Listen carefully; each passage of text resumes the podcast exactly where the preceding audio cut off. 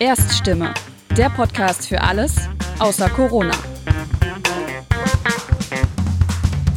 Willkommen zur 19. Folge von Erststimme, dem Podcast für alles außer Corona.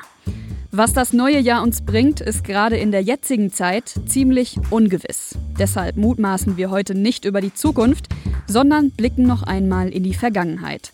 In dieser Folge spricht mein Kollege Jan Reckweg mit der Politikwissenschaftlerin Christina Spohr. In ihrem Gespräch geht es vor allem um die Rolle der Nationalstaaten, um die Beziehung zwischen Regierungschefs und Wendepunkte, die über Deutschlands Beziehung zu anderen Staaten entschieden haben. Wer die Geschichte versteht, der versteht auch die Gegenwart. In diesem Sinne wünsche ich Ihnen viel Spaß mit dieser neuen Folge. Moin und herzlich willkommen zur ersten Ausgabe von Erststimme im neuen Jahr. Mein Name ist Jan Reckweg und ich bin freier Journalist im Ruhrgebiet. Am 18. Januar 2021 jährt sich die deutsche Reichsgründung zum 150. Mal. Ja, dieses Datum nutzen wir heute als Aufhänger für diese Ausgabe, um über die Rolle der Nationalstaaten heute und, naja, deren Wandel seit der Wendezeit zu sprechen. Mein Gesprächsgast ist die Historikerin Christina Spohr. Sie ist Jahrgang 1973 und Professorin für internationale Geschichte an der London School of Economics. Bis 2020 war sie Inhaberin der Helmut Schmidt Ehrenprofessur am Henry A. Kissinger Center of Global Affairs an der Johns Hopkins University in Washington, D.C. Mit ihr spreche ich über die spannende Phase von 1989 bis 1992, aber auch darüber, was diese Wendezeit, die sie in ihrem gleichnamigen Buch sehr genau beschreibt, für unsere heutige Zeit bedeutet. Ein Hallo nach London, liebe Frau Spohr. Ja, ein Hallo zurück ins Ruhrgebiet. Frau Spohr, sind Sie gut vorbereitet auf die Ausgangssperren bei Ihnen? Ja, ich habe alles bei mir zu Hause, vom Essen bis zur Arbeit, alles da. Nun aber mal zum eigentlichen Thema. In Ihrem Buch Wendezeit setzen Sie sich intensiv mit der Zeit kurz vor und nach dem Zerfall der UdSSR auseinander. Wie schätzen Sie diese Zeit ein? Ist das für Sie auch eine klare Wendezeit? Ja, ich glaube, das ähm, ist schon ein ganz besonderer Moment gewesen, weil wir diese Zeit so verstehen müssen, dass sich da ja nun die Welt grundlegend verändert hat. Nicht? Also in der europäischen Geschichte denken wir ja oft an 1648, 1815, 1918, 1945 als Wendepunkte. Aber hier schauen wir auf eine Zeit Scharnierjahre, vier Jahre, wo sich ein kartografischer Wandel, ein topografischer Wandel der Karte Europas und auch der Weltordnung ereignete, und zwar ohne Krieg. Alle die vorherigen Momente, die ich genannt habe, haben sich ergeben aus Krieg. Da ergab sich eine neue Weltordnung. Aber 1989 bis 92 ist eben ein Moment, äh, wo wir große Umwälzungen erleben, gesellschaftliche, politische, wirtschaftliche und dass es alles friedlich vonstatten geht. Und das ist was Besonderes Spannendes an diesem Moment, den ich auch die Wendezeit nenne, aber man könnte sagen, wir haben vielleicht so eine Art doppelte Wendezeit. Nämlich einerseits diese Scharnierjahre, wo wir aus dem Kalten Krieg in eine neue Epoche gingen und diese neue Epoche, für die wir auch heute noch keinen Namen haben, wo wir aber das Gefühl haben, dass irgendetwas was sich eben nach 1991, nach dem Zerfall der Sowjetunion, insbesondere nach dem Ende des Kalten Krieges entwickelte, dass diese Epoche vielleicht jetzt gerade auch mit der Corona-Pandemie und wirtschaftlichen Veränderungen auch irgendwie ein Ende findet, wo wir in einem Moment auch sind, wo wir vielleicht von einem langen unipolaren Moment in eine Multipolarität in der Weltordnung übergehen. Also insofern sind wir wieder im Moment an einem Punkt, wo wir das Gefühl haben, wo wir in unsicheren Zeiten sind und nicht ganz sicher sind, wohin es geht. Welche Voraussetzungen gab es für diese, ich nenne es jetzt mal, friedliche Revolution damals? Ja, also das Spannende ist ja, dass ähm, das Gefüge des Kalten Krieges, diese bipolare Weltordnung, die basiert ja vor allen Dingen äh, auf diesem ähm, Wettkampf, nuklearen Wettkampf, ideologischen Wettkampf, wirtschaftlichen Wettkampf zwischen den zwei Supermächten und ihren Blöcken und dann ihren Klientstaaten. Und das Spannende ist, äh, warum es zu so einem Dominoeffekt kam, gerade 1989, wo äh, hinter dem eisernen Vorhang in äh, Mittel- und Osteuropa, also im Ostblock, sozusagen die Menschen auf die Straße gingen, die Angst vor dem Panzer war weg. Äh, und das ist eben das sehr Interessante. Es benötigte schon einen neuen Staatslenker in der Sowjetunion, den Generalsekretär Michael Gorbatschow, der da ganz ausschlaggebend war, der nämlich äh, als Teil, um die Sowjetunion lebensfähig machen zu wollen, äh, Reformen eingeführt hat. Aber er nahm auch den Menschen im Ostblock an sich die Angst vor dem Tanker, indem er sich der Brezhnev-Doktrin entsagte. Und das war das Recht, zur Rettung eines sozialistischen Brudervolkes in seinem direkten Einflussbereich und da die Rote Armee äh, einzusetzen, um mit militärischer Gewalt Ordnung zu halten. Er hatte sich der Brezhnev-Doktrin vor der UNO Ende 1988 entsagt und ähm, war dafür eingetreten für die, für die freie Wahl, ja, freedom, freedom of choice Policy, wie man auf Englisch sagt, oder man sprach auch von der Sinatra-Doktrin. Er, er wollte, dass in den osteuropäischen Ländern auch Reformen eingeführt werden, auch um den ähm, Sozialismus zu stärken, aber auch auf einer nationalen Ebene und dass es da eben unterschiedliche Wege geben kann. Und vor dem Hintergrund dass eben mehr Meinungsfreiheit bestand, gingen die Menschen aber auf die Straße und sie wollten äh, etwas ganz anderes. Sie wollten gar nicht einen revolutionierten ähm, Sozialismus ähm, und insofern den Sozialismus bewahren, sondern sie wollten etwas anderes. Sie wollten für bestimmte Werte einstehen, für bestimmte Gesellschaftsformen. Sie wollten den Kapitalismus, sie wollten Demokratie, sie wollten freie Wahlen, sie wollten äh, das Recht, die, die Meinung frei auszusprechen. Und so kam es zu den Protesten, auf den Straßen äh, von Polen, von Ungarn, auch eingefärbt mit bestimmten nationalen Gegebenheiten. Und es entflammte sich sozusagen äh, in, in ganz Osteuropa. Und wir sehen ja auch die Migrationsströme, gerade auch was die deutsche Frage betrifft. Und damit einher gingen dann Wahlrevolutionen, ähm, neue äh, Regierungsformen, die Einführung der Demokratie, die Einführung der Marktwirtschaft. Aber das ging alles friedlich vonstatten. Nicht? Und wenn man bedenkt, dass sich ähm, Grenzen veränderten, dass, dass zigtausende Menschen auf den Straßen waren, friedlich demonstrierten, dass keine Panzer eingesetzt wurden, das war das Besondere sozusagen an der europäischen Revolution von 1989.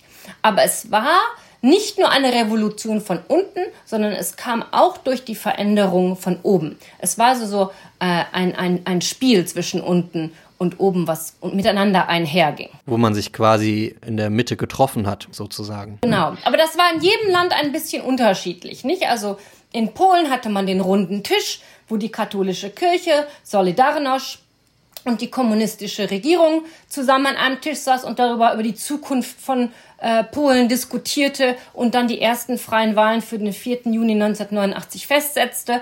Und da darf man auch nicht vergessen, bei den ersten freien Wahlen waren trotzdem äh, eine bestimmte Anzahl von den Mandaten für die kommunistische Partei sozusagen geringfenced ja, aber alle, die zur freien Wahl standen, gingen an Solidarność. Es gab keine extra Stimmen, die noch an die kommunistische Partei gingen. Das war die Wahlrevolution in Polen. Äh, in Ungarn wiederum führte man viel schneller äh, eine, eine Mehrparteienwahl ein. Ähm, nicht? Also in jedem Land gab es so spezielle nationale Veränderungen. Auch die historische Erinnerung spielte eine unterschiedliche Rolle. Also in Ungarn zum Beispiel 1956 die Revolution und dann die Zerschlagung, die sowjetischen Panzer, das war alles äh, in den Gedanken der Ungarn. Ähm, sie schauten zurück auf 1848. Es war insofern äh, viel mehr historisch, äh, nationalistisch geprägt zum Beispiel als jetzt äh, in Polen. In, in, mhm. äh, und in der Tschechoslowakei zum Beispiel sprechen wir ja auch von der samtenen Revolution. Wir haben verschiedene Begrifflichkeiten für die einzelnen Revolutionen und trotz allem hängen sie ja auch äh, miteinander zusammen durch so einen Overspill-Effekt. Während der Zerfall der Sowjetunion ja friedlich ablief, sind die studentischen Proteste auf dem chinesischen Tiananmen-Platz, also dem Platz des himmlischen Friedens gegen die dortige politische Führung im Juni 1989, ja blutig niedergeschlagen worden. Hm, welches Kalkül stand da genau dahinter? Ja, also ähm, in China sehen wir eigentlich schon auch, also diesen Weg, äh, zur Öffnung ähm, in, die, in die Weltwirtschaft. Also man muss jetzt äh, denken, auch im Kontext des Kalten Krieges, äh, China auch ein kommunistischer Staat, aber es hatte eben äh, die Zerschlagung der chinesisch-russischen sowjetischen Freundschaft gegeben und seit den 70er Jahren mit Deng Xiaoping an der Spitze schaute man eben nach Westen, schaute man auf den technologischen Fortschritt und man wollte den Kapitalismus einführen, mehr oder weniger. Also eine gewisse Öffnung eben gerade auch in die Weltwirtschaft. Man darf nicht vergessen, die kommunistischen Staaten äh, hantierten ja praktisch autark und abgeschlossen in einem eigenen äh, System. Und in den 80er Jahren sehen wir halt auch gerade in bestimmten Orten nur, also während in, in der Sowjetunion man, man äh, den Sozialismus reformen wollte unter Gorbatschow mit Perestroika, eine komplette Strukturveränderung, sowohl politisch als auch ökonomisch, war es in, in China in ganz bestimmten Orten. Ja, es waren sowieso kleine Bubbles und da wurde stark der Markt eingeführt äh, und das konnte man dann durchkontrollieren. Aber das Problem war, dass man die Inflation nicht kontrollieren konnte und das führte zu einer Verschlechterung des Lebensstandards und da protestierten insbesondere die Studenten, die auch eine politische Liberalisierung haben wollten. Deswegen gingen die Studenten auf die Straße nicht nur in Peking, sondern auch in anderen Städten. Und das Spannende ist eben, dass auch da dann gerade 1989 auch in der chinesischen Führungsriege es unterschiedliche Ansichten gibt, ob wirtschaftliche Liberalisierung auch mit politischer Liberalisierung einhergehen soll. Und das wird unterbunden, sowohl auf dem politischen Niveau als auch dann, als die Proteste nicht aufhören. Und man muss das auch vor dem Hintergrund sehen, dass Gorbatschow einen Staatsbesuch äh, machte im Mai 1989 nach Peking. Da waren zigtausende Studenten auf dem Platz des himmlischen Friedens. Äh, und für sie war Gorbatschow so der Alchemist äh, des Reformkommunismus. Ja, also man hatte auf den Plakaten der Studenten nicht nur das Vokabular von Freiheit und Liberalisierung und, und Menschenrechten, sondern auch Worte wie Perestroika. Und sie bekam aber Gorbatschow gar nicht zu Sicht, weil die chinesische Regierung so viel Angst hatte, ähm, dass das sozusagen den chinesischen Studenten äh, jetzt noch Aufwind geben würde. Also wurde er an den, an denen vorbeigefahren, ohne dass sie ihn zu Sicht bekamen. Und Gorbatschow bekam dann von Deng Xiaoping eine, eine Lehrstunde über den wirklichen Marxist-Leninismus, wie man das wirklich zu handhaben hat, aus chinesischer Sicht von Deng Xiaoping. Er wurde regelrecht abgekanzelt und die Chinesen schauten auf die äh, Events in Osteuropa ähm, mit großer Skepsis. Sie sagten, es ist ein Bacillus, ein Virus, der sich aus Osteuropa ausbreitet, äh, was äh, das nationale Empfinden betrifft und dann eben diese revolutionären Bewegungen. Und das will man in China nicht haben. Nicht, man will am Einheitsstaat, am, am Parteimonopol und an der Stärke Chinas von innen festhalten. Und man ging davon aus, dass das Kriegsrecht dann verhängt wurde, als das mit den Studenten nicht in den Griff zu bekommen war. Und dann rollten die Panzer. Und ausgerechnet an dem 4. Juni, äh, wo die Polen zur Wahl gingen, ist das Datum, äh, als in China, wie gesagt, die Panzer rollten und die Demonstranten zermalmten äh, dann den Platz äh, leer räumten. Insofern haben wir eine dual geprägte Gegenwart. Das haben wir damals so gar nicht wahrgenommen, weil wir so auf Europa fixiert waren. Aber weltpolitisch gesehen erkennen wir, dass China einen eigenen Weg aus dem Kalten Krieg ging, nämlich am Einparteienstaat an ihrer kommunistischen Diktatur festzuhalten, auch wenn sie die ähm, Liberalisierung der Wirtschaft äh, eingeführt hatten. Die Chinesen äh, schauen immer auf weite Horizonte. Ja? Und es ging eben auch schon um den Wettkampf, um die Konkurrenz äh, der verschiedenen Systeme bis zum heutigen Tage. An, den, an dem Vorgehen der chinesischen Regierung gab es damals allerdings auch viel Kritik aus dem Westen, allerdings nicht so stark von dem damaligen US-Präsidenten Bush. Woran lag das? Bush hatte ja die Erfahrung gemacht, 74, 75, ähm, so als quasi äh, erster Botschafter Amerikas äh, in China, so als Permanent Representative und ähm, er hatte mit Deng sozusagen schon eine längere Freundschaft. Man nennt das auf, auch auf Chinesisch, äh, wenn dann das Vertrauen besteht. Er war ein sogenannter Lao Pangyu für die Chinesen. Und als ähm, Bush an die Regierung kam und man sich überlegte, kann man jetzt Gorbatschow vertrauen, kann man das, kann man die sowjetisch-amerikanischen Beziehungen so weiterführen, wie das unter äh, Reagan und Gorbatschow sich gestaltet hatte, gerade auch über die Rüstungskontrollabkommen. Aber was kommt als nächstes quasi? Er hatte Bush, nun darf man nicht vergessen, er war ja auch Vizepräsident gewesen, sich mit seinen Beratern überlegt, man müsste jetzt erst einmal schauen, äh, in welche Richtung das hinausläuft zwischen den zwei Supermächten, wie wird sich Kooperation entwickeln, wie wird sich der Kalte Krieg, insoweit er nun jetzt etwas kooperativer vonstatten geht, äh, weiter fortsetzen. Ähm, was, wie geht man damit um, was in Osteuropa passiert? Also es trat so eine kleine Pause ein. Aber Bush glaubte eben auch, dass sein Vorteil darin besteht, als neuer amerikanischer Präsident und auch um aus dem Schatten Reagans herauszutreten. Und man darf nicht vergessen, Bush als Vizepräsident war die Nummer zwei gewesen. Sie kommen beide aus derselben Partei. Wie stellt man sich selbst neu dar und wie stellt man seine Präsidentschaft auch der Bevölkerung dar in einem anderen Lichte als die des Vorgängers? Also dass Bush, die Bush-Regierung nicht nur die dritte Reagan-Regierung quasi sei, ja? Und es war für Bush ganz wichtig, auch im Hinblick auf das Machtdreieck, das globale Machtdreieck, äh, Sowjetunion, China, äh, Amerika, auch nach China reisen zu können. Denn er wusste ja, dass Gorbatschow diesen Gipfel hat. Und beide rangen sozusagen damit, mit diesem aufstrebenden China ähm, sozusagen ins Geschäft zu kommen. Äh, und Bush sah die demografische Stärke Chinas und er kannte auch den wirtschaftlichen Ansporn, der dort bestand und er wollte natürlich aus amerikanischem Interesse auch etwas für sich gewinnen. Und ihm kam zugute, dass ausgerechnet der japanische Kaiser im Februar starb und es ihm deswegen die Möglichkeit gab, eine Reise nach Asien zu machen und insofern, insofern Gorbatschow zuvorzukommen mit einer eigenen Visite nach Peking.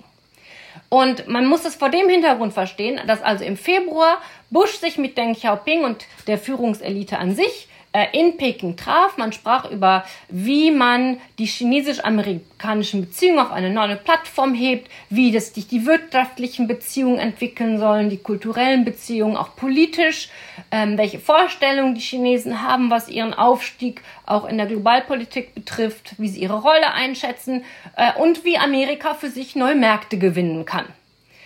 Und ähm, das war sozusagen der Hintergrund. Und dann passiert der 4. Juni. Äh, und das ist natürlich äh, für die Amerikaner und auch für Bush, auch als Freund Chinas, mit all seinen Hoffnungen, was es da an Möglichkeiten äh, gibt mit dieser aufstrebenden Macht, ein Schlag ins Gesicht, denn die chinesische Tour ist jetzt praktisch zu.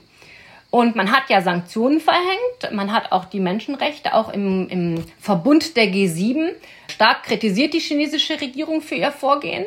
Aber die Amerikaner und gerade auch Bush hielten an so einer Back-Channel Policy fest dass man eben ganz geheime Missionen noch im Herbst, äh, auch 89, vonstatten ging, ähm, dass der nationale Sicherheitsberater Brent Scowcroft und auch Henry Kissinger äh, sich aufmachten, um mit der chinesischen Regierung in Kontakt zu bleiben. Und das ist natürlich sozusagen die Politik, die auf lange Sicht gemacht wurde von, von amerikanischer Seite, dass man da jetzt die Tür nicht komplett zuschlägt, auch wenn natürlich äh, im öffentlichen Verständnis ähm, mit den Chinesen äh, nicht gut zu hantieren war. Aber man wollte sich sozusagen den Vorteil, den man sich geschaffen hatte und, und was möglicherweise kommen könnte mit China als äh, großer wirtschaftlicher Macht, äh, nicht sozusagen das Feld jemand anders überlassen. Und vor dem Hintergrund muss man verstehen, äh, wie die Amerikaner vorgegangen sind oder gerade auch die Bush-Regierung. Es ist natürlich eine ähm, innenpolitische Angelegenheit gewesen, dass die Demokraten im Haus äh, ihn kritisiert haben, dass äh, er viel lauter noch hätte äh, sprechen müssen gegen das Verbrechen äh, bezüglich der, der Menschenrechte. Aber das ist natürlich auch so ein innenpolitisches Spiel, das muss man auch sehen. Was aber anders ist als heutzutage, ist, dass wirklich die G7 auf dem Gipfel von Paris im Juli 1989 zusammenkam äh, und öffentlich äh, die Volksrepublik kritisiert hat. Und so ein Zusammenkommen, das fehlt uns ja auch gerade heutzutage, wenn wir äh, zum Beispiel äh, an das Problem äh, mit den Lagern und um, um das Schicksal der Uiguren denken. Nicht, dass also ähm, weder äh, alleine äh, noch im Verbund äh, bestimmte westliche Kräfte und Staaten und Staatslenker etwas sagen. Und das liegt natürlich zum Teil auch daran, ähm, dass das Verhältnis, das transatlantische Verhältnis im Moment so, noch so zerrüttet ist. Ja, das wird gleich auch noch Thema sein. In Ihrem Buch fokussieren Sie sich sehr stark auf die damaligen Staatschefs, also Bush, Gorbatschow, Deng Xiaoping, ähm, Kohl.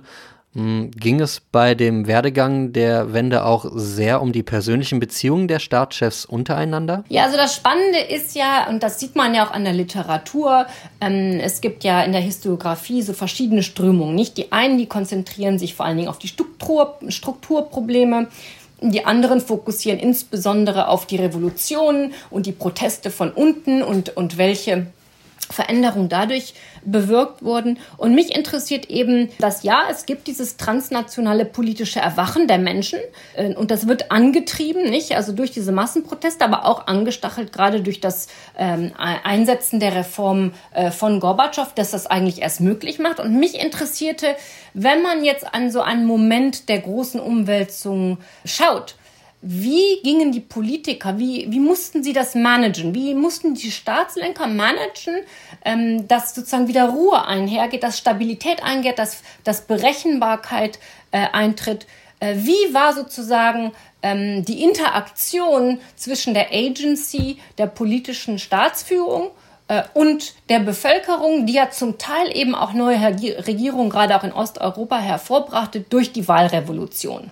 Dadurch, dass sich äh, komplett neue Regierungsformen und Staatsformen ergaben, äh, durch das, was die Leute sozusagen an der äh, Wahlurne wählten. Und ähm, was mich interessiert, ist gerade auch, ähm, wie aus den Ruinen der alten Weltordnung, denn wir sehen ja nun eine Veränderung der Weltordnung, eine neue geschaffen wird und an der Spitze der Staaten sind nun mal die Staatslenker. Und was mich besonders interessierte, war zu schauen, wie Menschen mit völlig verschiedenen nationalen Interessen völlig verschiedenen historischen Erfahrungen, wie war es möglich, friedlich eine neue Ordnung zu schaffen und auf welcher Basis und wie gingen sie miteinander um? Was waren ihre Visionen und wie war es möglich, schwierige Kompromisse zu fassen und sozusagen den Weg nach vorne zu gehen in einer kreativen Form.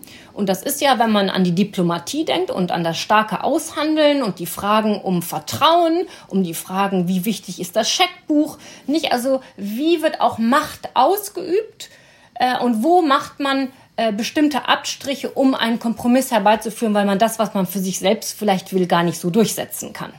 Und wie ergab sich dieser Geist der Zusammenarbeit? Das ist wirklich Insofern sind die Scharniere ein besonderer Moment, weil es diesen Geist äh, der Zusammenarbeit wirklich gab. Aber wenn wir da jetzt noch einmal ein wenig genauer hinschauen, welche Rolle spielt das Verantwortungsbewusstsein der Staatslenker und Staatslenkerinnen?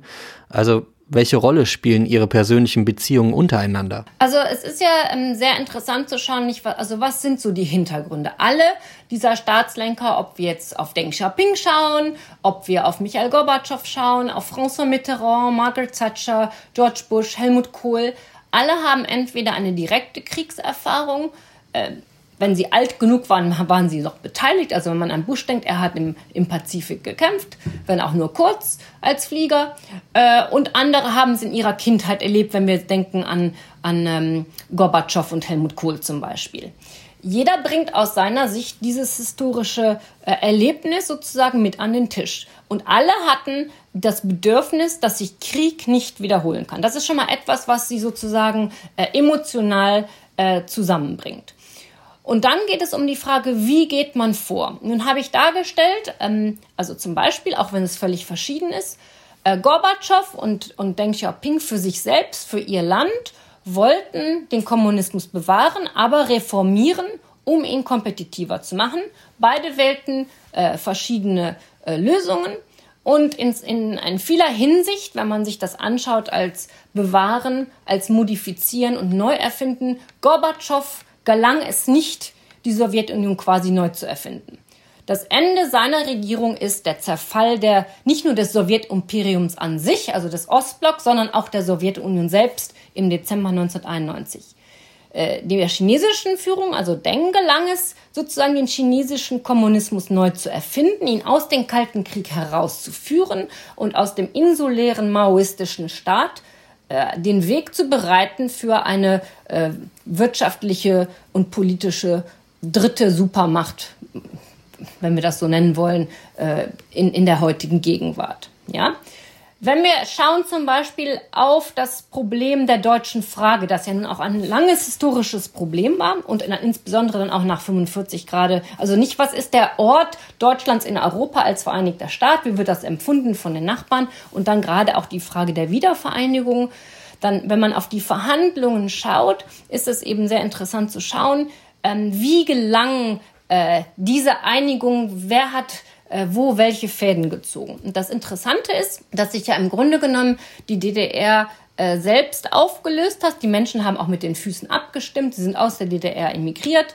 Sie haben an der Wahlurne im Grunde genommen äh, für die Staatsform der Bundesrepublik votiert, damit dem Votum für die Allianz für Deutschland im März 1990 im Grunde genommen haben sie zum Bundeskanzler Helmut Kohl geschaut.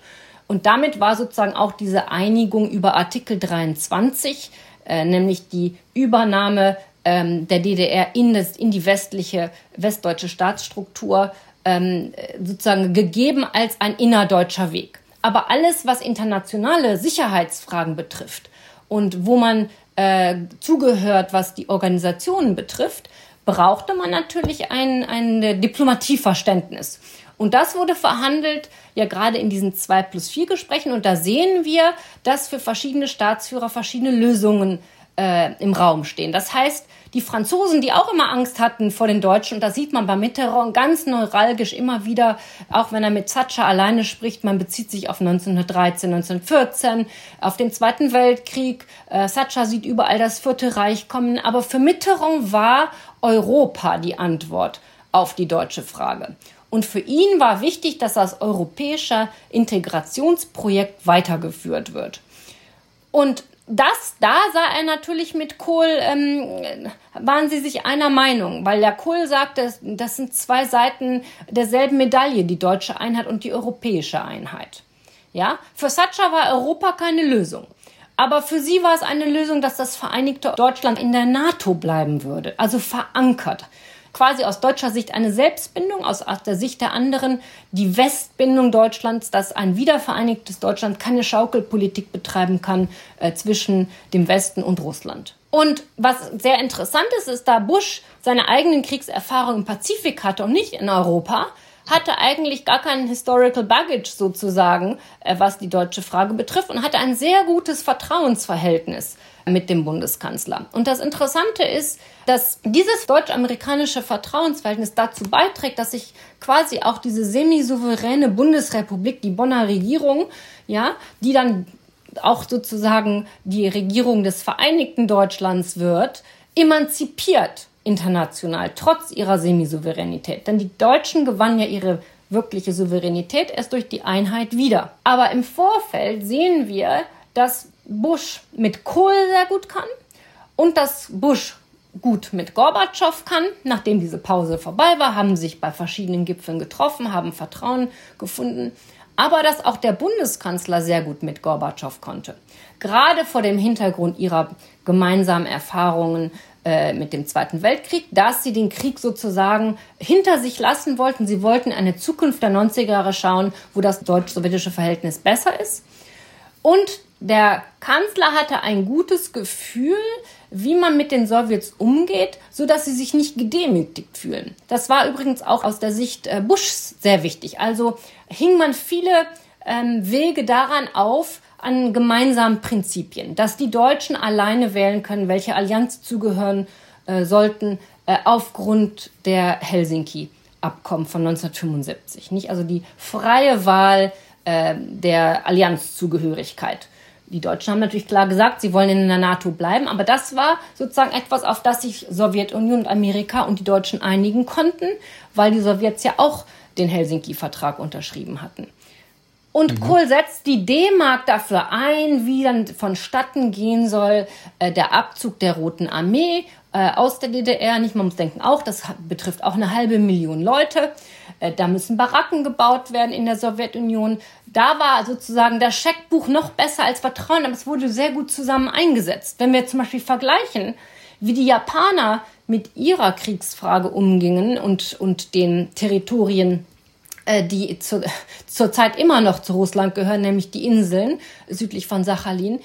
Die Japaner versuchten auch, äh, ihr Yen einzusetzen, äh, um sozusagen zu einer friedlichen Lösung, territorialen Lösung zu kommen. Aber sie hatten kein Gespür in der Diplomatie, wie sie mit den Sowjets umging. Da war der Kanzler viel erfolgreicher. Deswegen ist dieser Kaukasusgipfel von, vom Juli 1990 auf dem Weg zur Wiedervereinigung, der einherging mit, dass das wiedervereinigte Deutschland in der EU und in der NATO ist, ein, ein ganz wichtiger Moment in den deutsch-sowjetischen Beziehungen. Wie stark beeinflussen denn Dinge wie Ängste, Kränkungen, ethnische und religiöse Konflikte, ja, die ja auch meist tief in die Geschichte reichen, die aktuelle Politik? Also wenn wir zum Beispiel einfach auf ähm, Europa schauen, stellt sich ja auch wieder eine Verbindung zu dieser Wendezeit her, ähm, über die wir ja bereits gesprochen haben. Also zum Beispiel, wenn wir auf Ungarn und, und Polen blicken, ähm, dann kommt doch äh, einem sehr schnell ähm, in den Sinn, wie sehr sie sich doch nach dem Liberalismus, nach der Öffnung zur freien Marktwirtschaft und nach der Demokratie äh, sehnten. Gerade 89, 1990. Und dann kam die Wahlrevolution und man versuchte äh, dann Fuß zu fassen äh, und, und die Demokratie und auch die Marktwirtschaft zu festigen. Mit einher ging auch dann der Traum, diese Werte, die sich bewährt hatten, im Westen aufzunehmen und dann so schnell wie möglich aus sicherheitspolitischen Interessen, aber sicher auch im Sinne einer kulturellen Wiedervereinigung der EU beizutreten. Heute, nach 30 Jahren, hat sich das ja umgekehrt. Also man, man empfindet, wenn man auch allein auf die DDR schaut, zum Beispiel die Wiedervereinigung Deutschlands als eine Übernahme. Nicht? Also man wurde 89, 90 dann auf einmal in einem anderen Staat wach äh, nachdem die Wiedervereinigung passiert war. Man fühlte sich dann entfremdet, man fühlte, dass sozusagen die Kultur Ostdeutschlands ähm, verschwand. Ähm, man empfand es sogar als demütigend. Also wenn man zunächst mal so einen, einen ähm, gewissen ähm, D-Mark-Nationalismus hatte und sich an der Freiheit, äh, der, der Reisefreiheit, der, der Redefreiheit, der Versammlungsfreiheit, an all diesen Dingen erfreute, stellte sich doch sehr schnell eine Ernüchterung dar, dass man irgendwie ein, ein, ähm, ein Mitglied im Staat ist und sich ein, als ein Mitglied zweiter Klasse fühlt.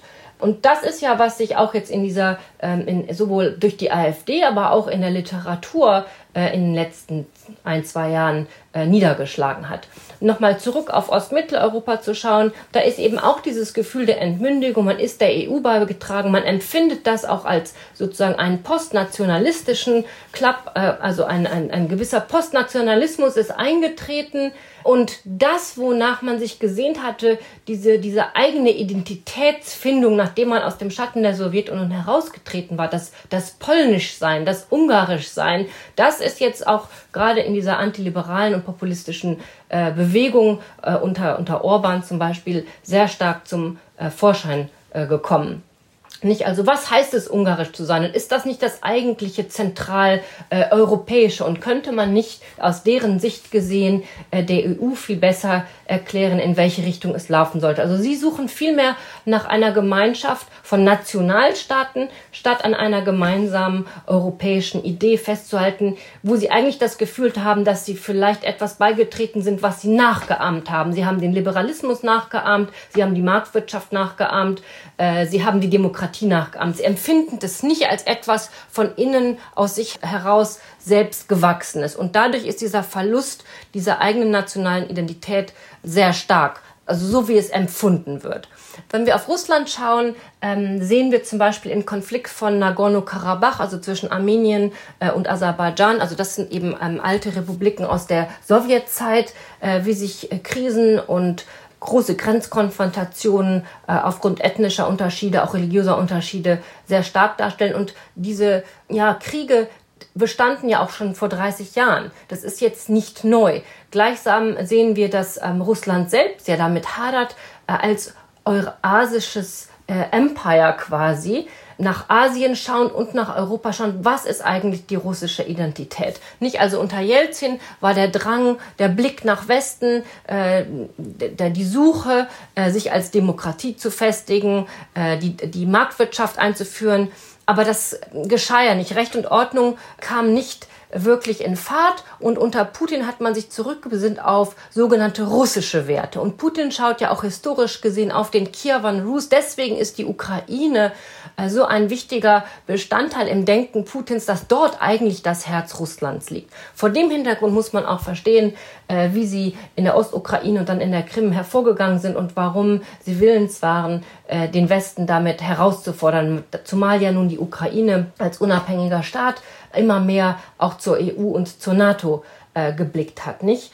Und ähm, hier sehen wir ja auch, dass ähm, Putin sozusagen den Universalismus des Westens, der ja nun so euphorisch proklamiert worden war, was Werte betrifft, nach dem Ende des Kalten Kriegs, in Frage stellt und ja auch die Herausforderung an den Westen macht, äh, indem er von dem Erstreben einer post-westlichen ähm, Weltordnung spricht. Und natürlich, wenn wir in den Mittleren Osten schauen, egal wo wir in der Welt äh, äh, hinblicken, auch, auch in China, was die Uiguren betrifft, ähm, ethnische, religiöse, kulturelle Unterschiede äh, mit tiefen Wurzeln äh, in der Vergangenheit lösen immer wieder neue Konflikte aus. Jetzt ist ja auch oft die Rede von einem pazifischen Jahrhundert. Sehen Sie das genauso? Ja, also das äh, Interessante ist, man sprach zum ersten Mal von einem pazifischen Jahrhundert oder dem möglichen Kommen Ende der 70er Jahre, Anfang der 80er Jahre, als die Amerikaner Angst hatten, dass eben Japan zur größten Weltwirtschaftsmacht wird und dann die Amerikaner sozusagen von ihrer Number One Position verdrängen und das wirtschaftliche Macht viel wichtiger wiegt äh, als politische Macht. Das trat dann gar nicht ein im, im Zeit, in dieser Wendezeit, von der ich äh, vorhin sprach.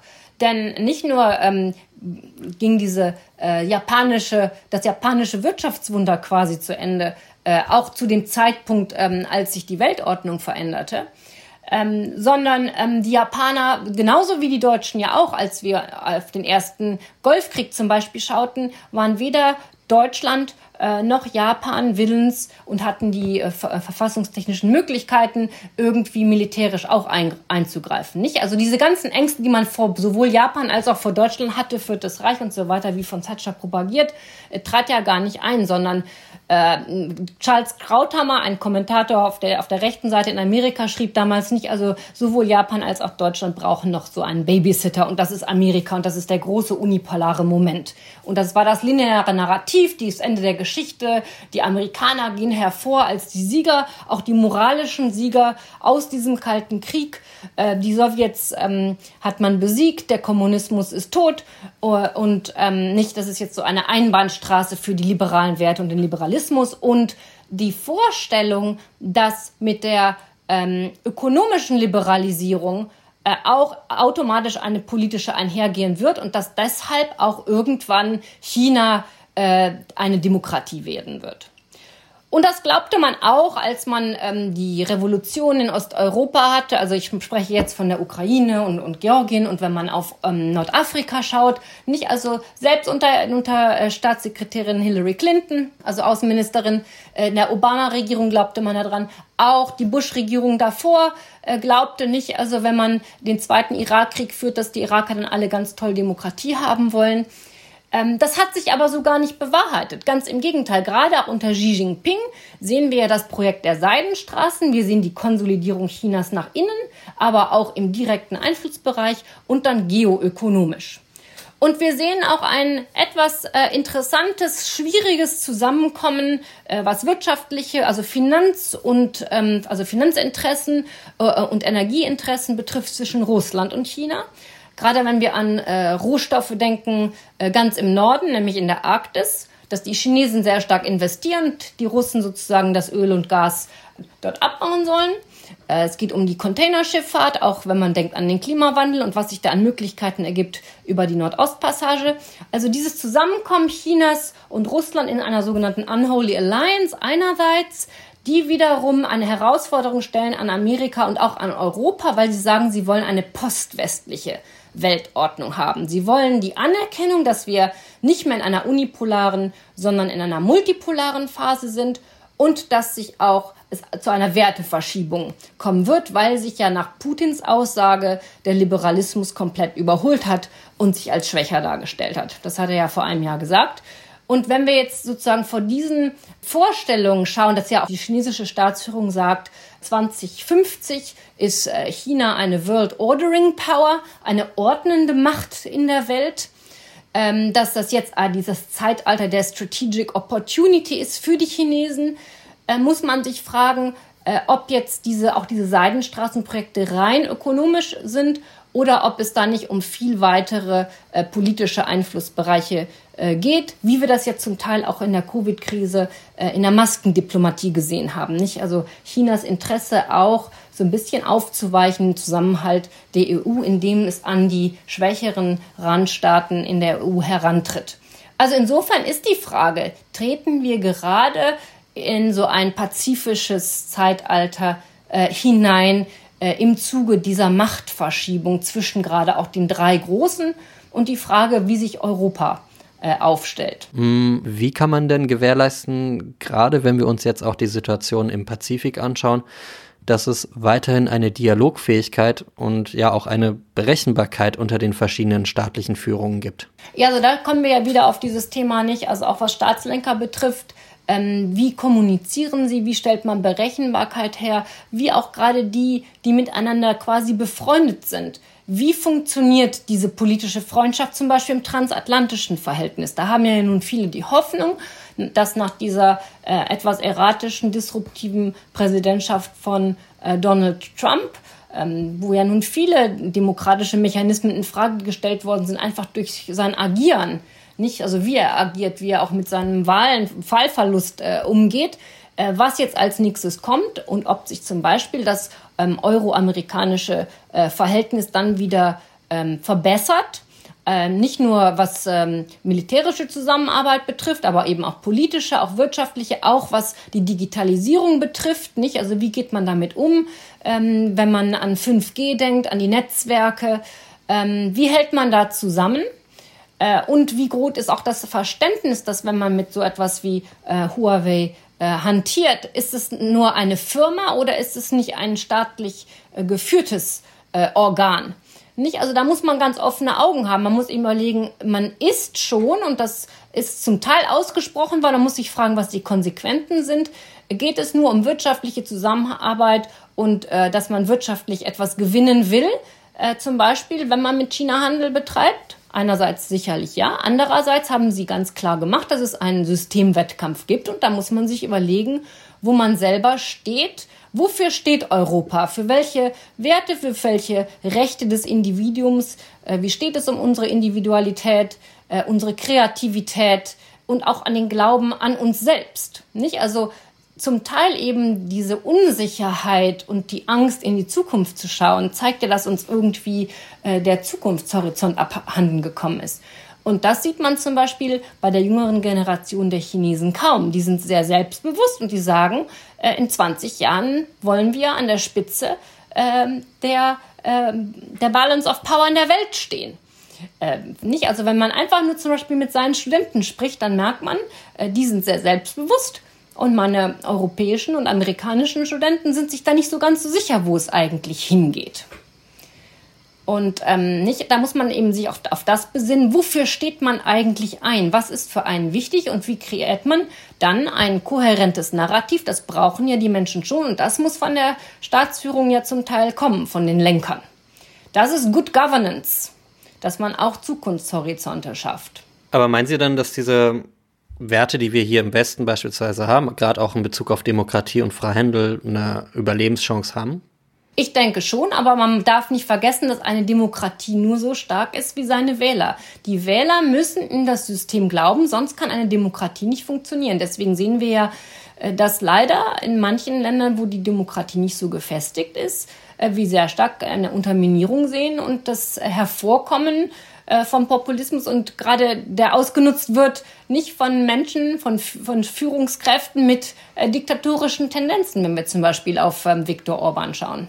Aber gerade ja das Verhältnis zwischen China und den USA hat unter der US-Führung von Donald Trump wirtschaftlich sehr gelitten. Ist dies vor allem mit nationalen Interessen oder eher mit den persönlichen Verhältnissen zwischen den beiden Staatsoberhäuptern zu begründen? Ich glaube, da kommen, kommt beides zusammen. Also einerseits ist es natürlich so, ähm, dass das Verhältnis ein angespanntes Verhältnis ist, haben wir auch schon unter Obama gesehen, ähm, weil die Amerikaner, wenn sie nach China schauen, schauen sie natürlich nicht nach Osten, sondern nach Westen über den Pazifik hinweg. Und es geht um die Position, also wenn wir jetzt geopolitisch denken, wie, wie stellt sich äh, die, wie stellen sich die Vereinigten Staaten im Fernen Osten auf? beziehungsweise aus ihrer Sicht im Pazifik, was für sie im Westen ist. Was ist das Verhältnis zwischen den Vereinigten Staaten und Japan? Äh, wie stellt sich Amerika in Bezug auf die Korea-Frage auf? Oder gerade auch was Nordkorea macht und dann natürlich seinen Verbündeten äh, Südkorea. Und äh, wie stellt sich das Verhältnis mit China dar?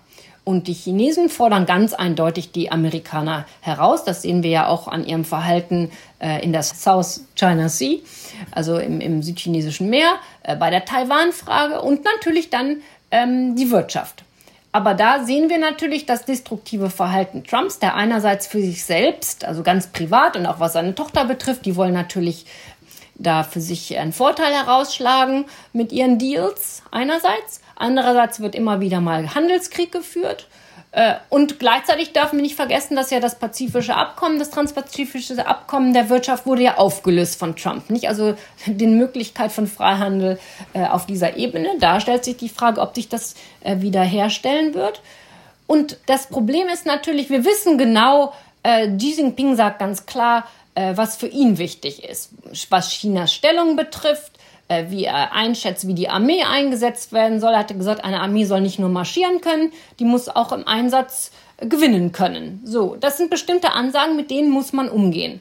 Ähm, wenn wir zum Beispiel das Verhältnis auch angucken äh, zwischen äh, Trump und äh, Kim Jong-un in Nordkorea, da sollten tolle Rüstungskontrollabkommen her, ist natürlich nichts passiert, aber es gab so eine Fast-Food-Diplomacy mit Gipfeltreffen, viel Tram-Tram und immer wieder dieses I hate you, I love you. Also entweder ist Kim der Rocketman oder er schreibt große Liebesbriefe. Das war ja komplett erratisch von Donald Trump, hat aber viel Unsicherheit verursacht und auch im Grunde genommen ein gewisses Vakuum ausgelöst weil die Südkoreaner sich unsicher fühlen, die Japaner sich unsicher fühlen, sich fragen, ob sie auch Nuklearwaffen zum Beispiel anschaffen sollten. Das heißt, wenn sich Amerika aus dem Pazifik herauszieht, dann entsteht dort ein Vakuum. Das werden die Chinesen dann nutzen. Und da stellt sich die Frage, auch aus der Sicht eines nationalen Interesses, wie wollen sie sich aufstellen jetzt äh, unter Joe Biden? Und wie wird dieses Spiel funktionieren zwischen, man sagt ja immer Defense and Deterrence, also einerseits abschrecken wollen, andererseits verteidigen können und drittens natürlich auch eine gewisse Kooperation bis zu einem gewissen Ausmaß ermöglichen, gerade auch wirtschaftlich. Das ist ähm, etwas, was abgeweckt werden muss und wo auch eine gewisse Berechenbarkeit hergestellt werden muss mit einer neuen Regierung, wo es dann darauf ankommt und wo wir uns relativ sicher sein können, weil wir ja Joe Biden schon kennen, dass es sicherlich berechenbarer sein wird. Das heißt nicht, dass da weniger Konfrontation ist, aber ein impulsiver, unberechenbarer äh, Präsident, äh, der, wo man überhaupt nicht weiß, was und ob es da überhaupt welche Prinzipien gibt, ist sehr, sehr schwer zu hantieren. Das löst Unsicherheit aus, egal ob das äh, Feind oder Freund ist. Wenn wir jetzt auf Europa schauen, finden Sie denn, dass der Brexit eine starke Schwächung, also sowohl wirtschaftlich als auch politisch für die EU ist? Also für die EU stellt natürlich der Brexit eine große Herausforderung dar, da Großbritannien als große Wirtschaftsmacht aus dem Block hinaustritt und natürlich, ähm, weil was die gemeinsame Sicherheits- und Außenpolitik betrifft, ähm, ja auch Großbritannien ähm, ein, ein starker Player äh, in der Gemeinschaft war, nicht? Also die bleiben natürlich ein Teil äh, der NATO, aber was ein Schwerpunkt in der Europäischen Union war, war natürlich gerade auch die Stärke Großbritanniens äh, im Weltgeschehen mitzuspielen, was Projection of Power betrifft. Und es ist natürlich in den heutigen Zeiten, wo wir ja auch sehen, dass Polen und Ungarn äh, die europäische Gemeinschaft, was das Festhalten an Werten betrifft und die Demokratie und wie Politik gemacht wird und nicht, da wird auch die EU herausgefordert. Und in einem Moment, wo wir empfinden, dass uns ein gemeinsames europäisches Narrativ, was den Zukunftshorizont betrifft, fehlt, sind natürlich diese Brüche und, und, und Umbrüche schon ein, ein großes Problem. Und wirtschaftlich natürlich, man darf nicht vergessen, die Londoner City kommt der EU abhanden. Wir haben ja auch schon gesehen, gerade als der Brexit sozusagen eintrat und durch die Pandemie äh, dann der Tunnel geschlossen wurde, äh, was für große logistische äh, Schwierigkeiten ähm, es darstellte mit dem ganzen Grenzverkehr, mit, den, mit dem Zoll. Was heißt es, wenn diese Verbindungen alle unterbrochen sind? Das ist ein, eine Herausforderung für das Jahr 2021 und auch 2022, wo man sich erst wieder neu hineinfühlen muss, äh, wie es sich entwickelt, wenn ein Land nicht mehr in, diesem, in dieser Freihandelszone mit dabei ist. Meinen Sie denn, dass sich dadurch auch andere EU-Staaten aufgemuntert fühlen, vielleicht die EU zu verlassen? Wir sehen natürlich einen gewissen äh, einen gewissen Nationalismus, auch gerade bei dieser Impf- und Maskendiplomatie. Also dadurch, dass ja sich auch China sehr stark engagiert hat im Osten Europas, in den neuen äh, EU-Mitgliedsländern, nicht also die, die nach dem Kalten Krieg beigetreten sind, besteht eine gewisse Schwächung des Zusammenhaltens.